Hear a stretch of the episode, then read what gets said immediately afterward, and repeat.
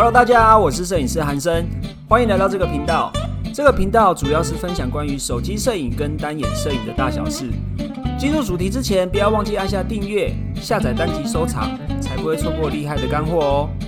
或是到我们的 Instagram 搜寻韩生影像，账号是 W U T A U N G，上面有更多短影片以及图文教学分享。而且即日起也可以通过网易云音乐收听本期节目，很期待能与你们在网络上相见哦。那我们开始吧。Hello，大家好，我是摄影师韩生，欢迎来到摄影师不尝试这个频道。这一集的节目呢，我非常的兴奋又期待，因为呢，我邀请到了我仰慕已久，但是我实在没有机会跟他本人对到话的一个摄影老师。相信现场的听众呢，应该也听过他的名字。那这个老师呢，在摄影界相当有名，而且我觉得他的摄影理念呢，就是让我本人非常的佩服。如果你有上过我的课的话，其实我的课程里面常常跟同学们 呼吁，就是要发现身边的小美好。这个老师呢，他在他的书籍或者是他的各种讲座啊，也是呼吁大家就是要发现腐蚀即是的美。其实我的这个概念呢，就是从他那边来的。简单来说是这样。好，我们欢迎洪刺猬老师。Hello，各位朋友，大家好，我是洪刺猬。我是真的很荣幸可以邀请到你，是的，我也很开心 来到我们这个节目。老师，呃，因为我们听众有很多就是海内外的初学者，对摄影领域有兴趣的听众们，可以请老师稍微的介绍自己一下吗？拍照应该从拿起相机开始到现在很久了，应该有个二十多年了。做职业摄影师应该也有个十五六年以上。我本身是美学背景的，就是我是从小就是画画，然后。后美术系、美术科系毕业，转到摄影的这一块，也就是很顺其自然的，应该说是自学吧。然后慢慢因为自己的兴趣喜欢拍照，放在网络平台上，然后就很多人慢慢的会找我一些摄影的需求，不知不觉的就这样子就拍起来了，还蛮简单又顺利的一个过程。对。我很早以前就拜读过您的书，是。其实在我还没有接触摄影领域之前呢，其实我就对你的理念还有你对美学的这个概念怎么说，它很正向的导正了我对摄影的观念，是。因为其实我知道很。多听众们，或者是很多对摄影领域有兴趣的同学们，刚开始因为兴趣来拍照的话，第一个接触的通常都是光圈啊、快门啊那些比较理论基础、比较硬性的、理性的东西。可是我知道老师其实很提倡一个属于比较感性的，然后发现身边的美，用美学。的基础跟底子来去做一个摄影的底蕴，这样子。那我想请教老师一下，老师关于你常常提到的摄影美学这个部分，关于摄影的本质跟内涵，老师有一套自己的理念，我想请您跟我们听众分享一下，可以吗？是，觉得还是你刚刚说的没有错。其实我们接触摄影的时候，其实摄影就是直接面对的就是器材对，那我们其实要接触摄影，其实一些光圈啊、快门啊、什么样子的相机啊、什么样的器材该去熟悉的，这本来就是一个过程。对，但是因为摄影这这个层面，它是技术也是艺术。对，是技术也是艺术，它是个操作的层面，这是绝对没有错的。就像你在画画的时候，你总是要知道什么样子的笔好用，什么样的笔好写。你要画油画，要选择什么样的颜料，这些就像我们的器材。对，但是问题是你要去。画出那个笔触，除了技巧之外，你还要有想法。那除了想法之外，你还要有感受，这个是相同的东西。就像我们拍照，你一定要知道你为什么而拍，不要说感动那么矫情啊，就是为什么有这个感受而拍。但是可能有很多的人为了拍而拍，然后为了去展现这颗镜头或者是这个相机它的功能而拍，但是拍了什么自己其实并不是太了解。对，所以说我觉得我们可以先把器材的部分放在一边，毕竟大家。刚开始拍照的时候，其实应该也不是用很好的器材。对，通常都是可能爸爸用过的，对，入门的啊器材。当不是很顶级的时候，其实我们就可以用我们的，就像你刚刚说的，多充实一点自己的内涵底蕴，或者是一些感受力的东西，放在你的画面里。老师，我觉得这个概念跟其实说真的，我刚刚有强调过很多摄影的观念，或者是说我对摄影的认知啊，都是从老师这边来。因为其实我真的上过。老师蛮多次讲座，是就是我甚至之前我还特地跑到台中去，哦，真的哦、就是跟我一些摄影同好，那时候还没有完全踏入摄影领域，那我很好奇摄影到底在干嘛。是那时候我就跑到台中去，听到老师的这个侃侃而谈，关于摄影美学啊，然后摄影的观念让我很折服。后来我常常呼吁同学们，就是不一定要有好相机才能拍出好照片。是这样没错。对，就好像老师觉得说，你要先去感知，你要知道你在拍什么，对不对？老师，那你觉得，那我们同学要怎么知道我们要拍什么？要怎么去感知啊？会不会太复杂？因为我们刚开始在学的时候，我们在拍照的时候，的确是真的不知道我们自己在干嘛。尤其是就像老师讲的，我们拿到相机，可能就真的想要测试一下技能，甚至很多人会以为说，我只要背景很模糊，是大光圈，然后我就这个照片就是好奶油般的背景。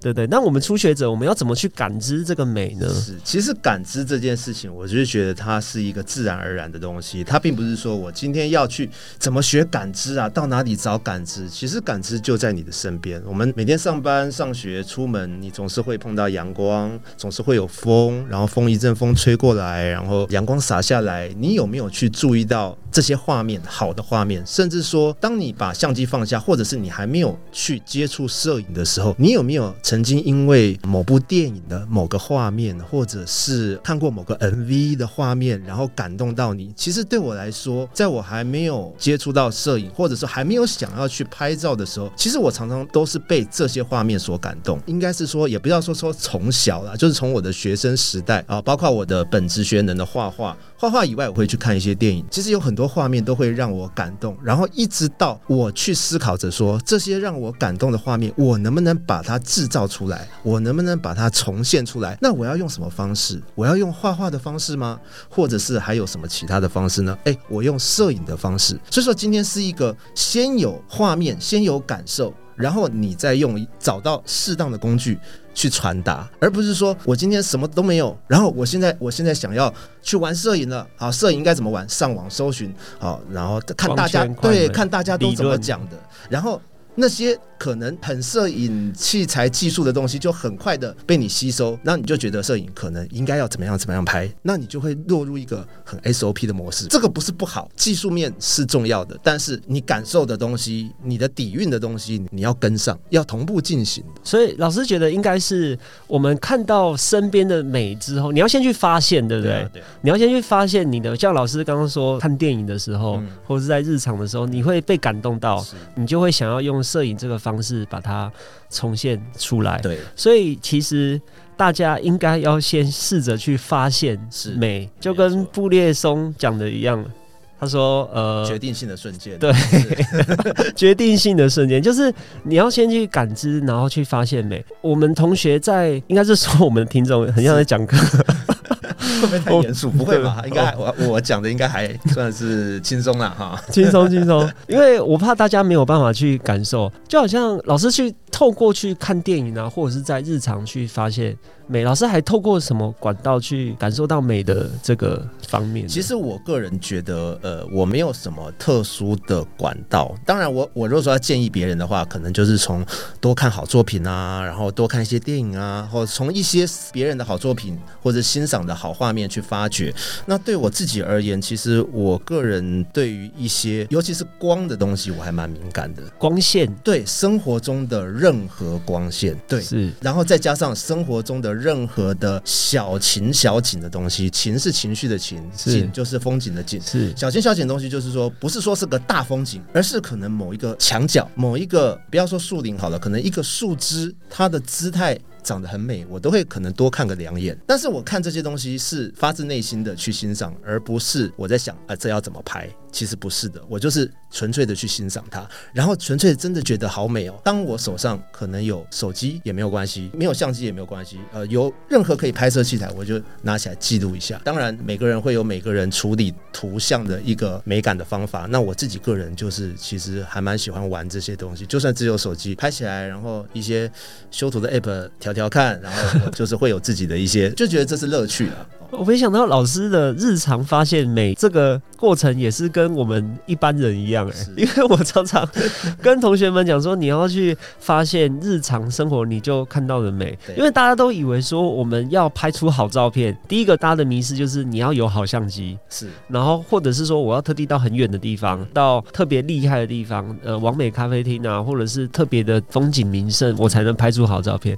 因为老师也是在日常中先去感受，用现在手边现有的器材，嗯嗯，然后去发现它原来的样子，对，而不是想说要去怎么拍。像好看的风景、好看的人，每个人看到都觉得很漂亮的东西，其实这些或者是好的天气，其实这些都是有利条件。有利条件，有利条件，一个好的画面是经由很多的有利条件去组合而成的。那这个有利条件，当然你可以制造这些有利条件，但是怎么讲？就是说我们平常在拍照的的一个习惯，或者在拍照的生活当中，不是每个条件有利条条件都在你的身边。所以说我的想法是，如果说这个有利条件这一项有利条件比较弱的话，你就把另外的条件加强。今天可能天气不好，我们都会希望有个好天气，有阳光，然后就会有光影。但是不可能你每次想拍照的时候天气都是好的吧？它可能是阴天，可能是下雨。那这个时候你的想法是什么？你的想法是啊，居然是阴天，所以说我就要重现，不管我用后置还是用灯法，我重现这个阳光光影的感觉，还是你可以转个弯，就是就算是阴天，就算是下雨也不错啊。我就把阴天或者拍是出阴天的美雨。天的另外一种感觉，就是顺水推舟，这个是我自己会比较喜欢的方式啊。因为如果我们要硬要去营造阳光，或者是应用灯法什么方式，就有点逆天而行。是，老师比较像是呃顺应环境而为，对，我们去发现现场环境应有的样子，然后去发掘它的美。老师最近几篇贴文也让我非常的有感触，因为老师就是一样是按照原来的美学概念，然后去呼吁大家就是可以去发现原来的样子，不用硬要去改变现场的环境。对，老师还有一个概念让我觉得很棒，就是老师觉得说不用去，我突然想我这边接下去啊。啊，不过我觉得摄影这个哦，因为每个人对摄影都有每个人的见解啦，就是说可能呃洪志威觉得应该要融入生活，应该要呃顺其自然啊、不要强求怎样。其实我觉得有一个很重要的，就是大家必须要厘清的一件事，就是摄影它是它是一个工具，它是一个手段。而重要的是，你要用摄影来做什么啊？所以说这个就很重要，就是说你要用摄影来做什么？你是商业的摄影师，你是商拍摄影师，还是你是拍生活的摄影师，还是你是拍纪实的摄影师？每个摄影人有每个摄影人的需求，这个需求而导致你要不要去做这些事情，这个需求导致你要不要去。打光，这个需求导致你要不要去制造，这个需求导致你要不要去用道具，或者是不用，没有所谓的对错，就是从这个而来。就是说，我的对不一定是你的对，因为你的需求跟我不一样。所以说，像我个人而言，我的工作上是拍婚礼嘛，对不对？然后拍婚纱嘛，那基本上婚礼它也是一个对我来说是一个计时的。拍摄，因为它就是真实的东西。我在拍婚纱的时候，我也会是想要用比较真实的互动情感去做。以这样子的前提上去拍的话，我当然就不会刻意的去制造什么所谓的假的东西进来，不管是后置上还是前置上。但是这个东西在别的摄影领域里面，也许是有必要的。譬如说一些专业的合成，或者是专业的商拍，他们可能需要这件事情。我个人是比较偏纪实啦、街拍啦、自然的写真啦，所以说有很多层面对我来说，操作层面并不是太重要，因为那些东西加进来会太复杂。因为老师很清楚自己要的是什么。对对对，所以，我们听众们如果刚接触摄影领域的话，首要应该是说你的需求是什么，嗯先知道你要干嘛，是你才能依照这个核心，你的需求为出发点，然后去拍出你要的影像。而且我知道老师很特别，跟其他摄影师有一个很大的不同，就是几乎很少拍弱档，对不对？就是用 JPEG 拍 这个也是当时知道的时候，几年前知道的时候，我也是惊为天人。而且我知道老师是现场直出就已经跟后置出图的样子差不多，因为老师会去调白平衡，对，然后会去调那个白平衡补偿，就是包围，用这些相机原本的调整，嗯然后去做出出图，已经大概有八九成了，是，对不对？我是很重前置。我觉得这个概念也很值得跟大家分享一下，因为这样的做法也是从老师的需求是做出发。这一点呢，我其实跟非常多摄影讲座或者是课程的同学讲说，真的不是一定要拍弱档，对，或者是什么是一定的啦。一定要干嘛？对，尤其摄影作为艺术的其中一个领域嘛，真的没有说所谓的绝对的对或错。就像老师刚刚讲的一样，我觉得这个是让当时的我非常惊讶，而且到现在我也觉得非常厉害。所以说，我是觉得是这样子，就像你刚刚讲的，没有说一定要拍肉档。OK，我分享给各位说啊，我都用 JPEG，那你也不能问我说，那难道一定只能用 JPEG 吗？也没有这种话，你知道吗？这就是说，看你的需求。基本上，我是一个在拍摄的时候，我就不会任意的，或者是随便的让它随便拍的很暗或很亮或过曝，反正回去可以调。我不是这样的心态，我就是在现场就要抓准，包括我的曝光值，包括我的白平衡。那这些其实，在相机上面都是可以做的。对，我希望我拍出来的照片，就是从相机里面给人家看的时候，哇，就很漂亮了。我不会拍出过曝或过暗的照片。当然，这还是有它其中的技术性的层面去控制了。对只是我个人觉得这个跟我早期拍底片很像。你今天按下了快门，你本来就必须是要把你的光控制好，而不是说你回去再调，什么都回去再调。但是用肉档拍照这件事情，我觉得是正确的，不是不正确，它是正确的，因为它的宽容度比较大。是但是反过来想，JPEG 的宽容度也不小。如果说你的需求里面，你可以控制在你 JPEG 的宽容度可以调整的话，其实有的时候方便一下，你其实 JPEG 指数我的经验来讲还蛮漂亮的，对，而且很省事啊。是，而且我知道很多人也会误会说，老师是不是在拍婚礼现场的时候也不用闪光灯？老师是看情况，看你当时的环境。应该是说我闪光灯用的很自然，所以说你看不出来我有打闪灯。我这个想讲讲一个分享一个小技巧，是可能你有时候看到我的某些照片，你以为没打闪灯，其实我是有打的，因为我的方式是我会多让一点自然光进来，然后让我的闪灯的出力变小，所以说闪灯只是补助的作用，然后整个画面看起来是自然的，加上因为我的光圈比较大，所以会比较有景深跟氛围，而不是缩光圈，然后自然光进不来，然后再用闪灯强打，这样看起来会比较降气，就会比较硬光。那通常比较硬光的，你直接看你就会觉得这是闪灯嘛，很明显。对对对，那如果说你的闪灯只是补一下的话，看起来自然，但是以为没用闪灯，其实我有用，这个就是老师对环境光线的掌握，是这就真的需要观察力跟你现场调整的功力。因为我知道，像我有一个很好的朋友小金啊，他我以前跟纪跟他的纪念风，对对，我以前跟他的婚礼，我就看他那边调整啊，他就说跟红大学的那个手速很快速。大家知道婚礼现场的光线，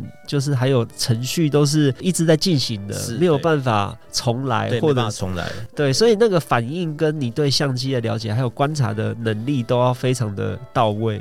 对，就是有时候熟能生巧啦。对但是如果说没把握的话，还是用肉档拍好了，因为宽容度比较大。如果说万一的一个闪失啊，你真真的爆掉了，或者是真的曝光不足了，那有的时候的确是 JPEG 它的宽容度没办法做到的。比如说现在的相相机都可以存双档啊，对对对对，都是自己看自己怎么用啦。总之就是要看你自己的需求啦。对对，对，没有什么所谓的对或错，大家应该都知道说，老师最早开始还没有接触摄影之前，是一个画家，油画出身的，美美术系呃 呃硕士班毕业就这样。甚至老师的艺名呢，在江湖上走跳的名字，也是因为老师当时画了一幅红刺猬。哦对的对的，在江湖上声名大噪，是也没有，就是这个名称呢，就是我学生时代就已经在用的，那个时候也还没拍照，那拍照就顺便的一起就用了，我也没想太多，这样就一直沿用到现在就。觉得好记嘛。老师，那你从艺术领域，也就是绘画领域，一直到摄影这个领域啊，因为老师现在这么有名，然后海内外都有很多学生。那你在我们讲说摄影师的定位这个过程中啊，你有遇到什么样的问题嘛？或者是你是怎么决定说我从绘画领域要跳转？因为也算是一个跨领域的过程。因为其实我在拍照的头几年，其实一直没有想把这个当做主要的职业，因为我是美术体系出身，其实我又对教育还蛮有兴趣的，应该是要做美术老师的。是但是后来我觉得，诶，摄影其实也是表达画面，绘画也是表达画面，而且拍照很快啊，一个快门。对，而且我还蛮喜欢，对，而且我还蛮喜欢修图的感觉。所以是从那个时候就觉得，好吧，那我就同时一边教画，那同时一边拍照，反正就看哪边发展的比较顺啊。我就是一个非常顺其自然的。后来案子就会比较多，然后就比较忙，那我就干脆就是直接就是跳到摄影这个领域来。领域来。对对对那老师会有什么阵痛期吗？就是因为我们通常跨领域对。像我知道，其实世界上有一些很有名的摄影师，也是从美术相关科系跳过来的，嗯然后他们或多或少都有遇到一些波折，还是？我个人的话，其实还好，因为我觉得所谓的阵痛型是代表你有没有给你自己一个压力，就是说在这个压力里面，你一定要做到什么。我可能还好，因为我是同时进行的，我就很顺其自然嘛。我一边教画，然后一边就摄影，以后能摄影就摄影啊，以后继续教画或者继续画画就画画。所以说我很顺其自然的就过来了，所以说我没有什么阵痛期。加上我在摄影的领域里面，其实是用到很大量的美术观念，所以说我觉得是一样的东西。嗯，对，如果说是你跨领域是一个完全对你而言是一个完全不一样的东西的时候，可能就会会有卡的时候。是。那对我而言，我没有卡的时候，顶多就是在以前十年前、七八年前那个年代，当我慢慢转到摄影的领域的时候，常常会碰到一些可能他的背景不是跟我一样背景，可能是比较理工背景的，对，或者是非常重视器材操作的，是。对，而且那个时候会有一些不同的操作上的争议，譬如说，就像你刚刚讲的，哎，怎么可以用 JPG 拍啦、或者怎么能够不打灯啊，就会有这些质疑。但是就是别人对我的质疑，其实我觉得你只要好作品拿出来，对，其实就没什么好讲的啊。作品会说话，对对对对，而且你是不是真的很了解你拍的东西是真正你自己喜欢的东西，不是要满足别人口中应该要做到什么样子的话，这个东西非常重要。你要对自己有足够的自信。哦，老师，你一开始就是这么有自信的吗？因为我们很多听众应该是刚接触摄影领域，他们可能只是想分享日常，然后想要记录生活。可是大家都会在社群平台上面分享嘛，可是没有人按赞，哦然后触及率很低，就会变得没有自信，然后不敢分享，甚至是不敢拍照。我有很多学生呢、对他们原本是喜欢拍人的，可是被另一半嫌弃，被伴侣嫌弃。后来他说：“老师，那就要我来上寒生不藏私啊！寒生不藏私会教你怎么样把女朋友、把老婆拍好、哦。不是老师，然后他们就去转去拍风景的。是老师，你怎么样去培养自己的自信？刚开始的时候，OK，今天这一集就到这边啦。我们很重视您的意见，不管有什么想法，都欢迎留下评论告诉我们哦。你们的鼓励是支持我们分享更多的动力，或是也可以到我们的 IG 搜寻韩生影像，账号是 W U T A U N G。除了免费摄影教学影片可以领取之外，还有更多短影片以及图文教学分享哦。期待与你们在网络上相见啦，拜拜。